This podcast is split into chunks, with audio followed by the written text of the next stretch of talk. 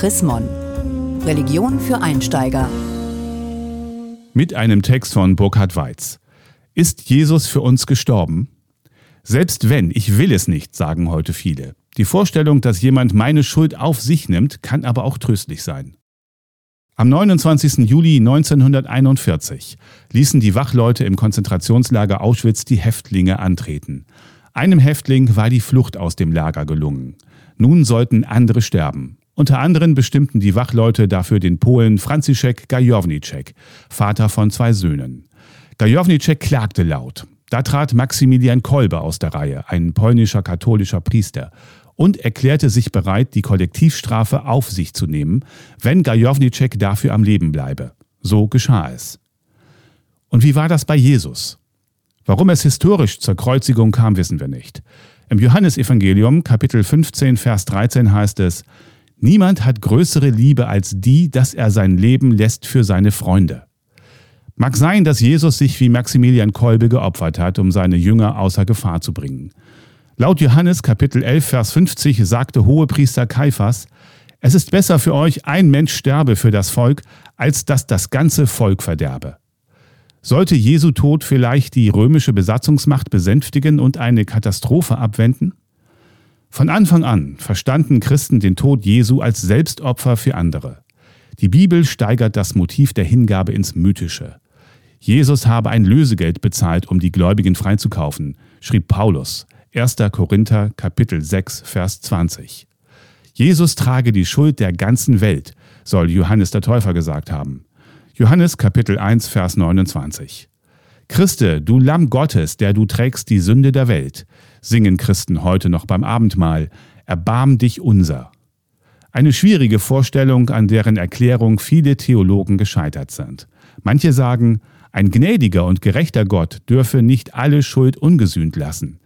Er müsse eine Sühne verlangen. Daher nehme Gottes Sohn die Strafe auf sich. So könne Gott gerecht und gnädig sein. Aber das wäre ja grausam. Da bringt Gott Vater seinen Sohn um und verkauft das als gute Tat. Ich will nicht, dass Jesus für mich stirbt, sagen viele.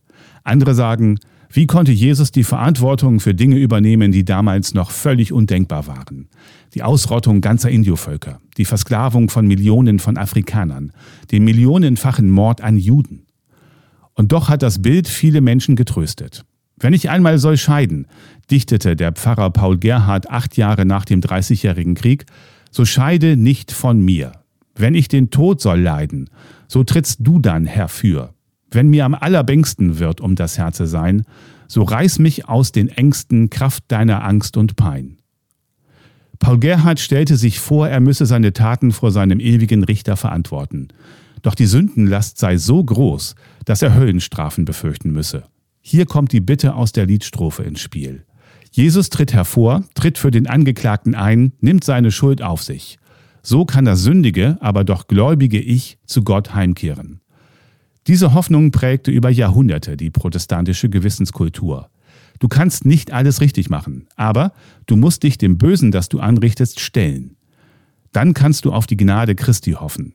Diese Gewissenskultur verband einen hohen moralischen Anspruch mit der Bereitschaft, die Gesellschaft zu gestalten und dabei das Risiko einzugehen, auch Fehler zu machen.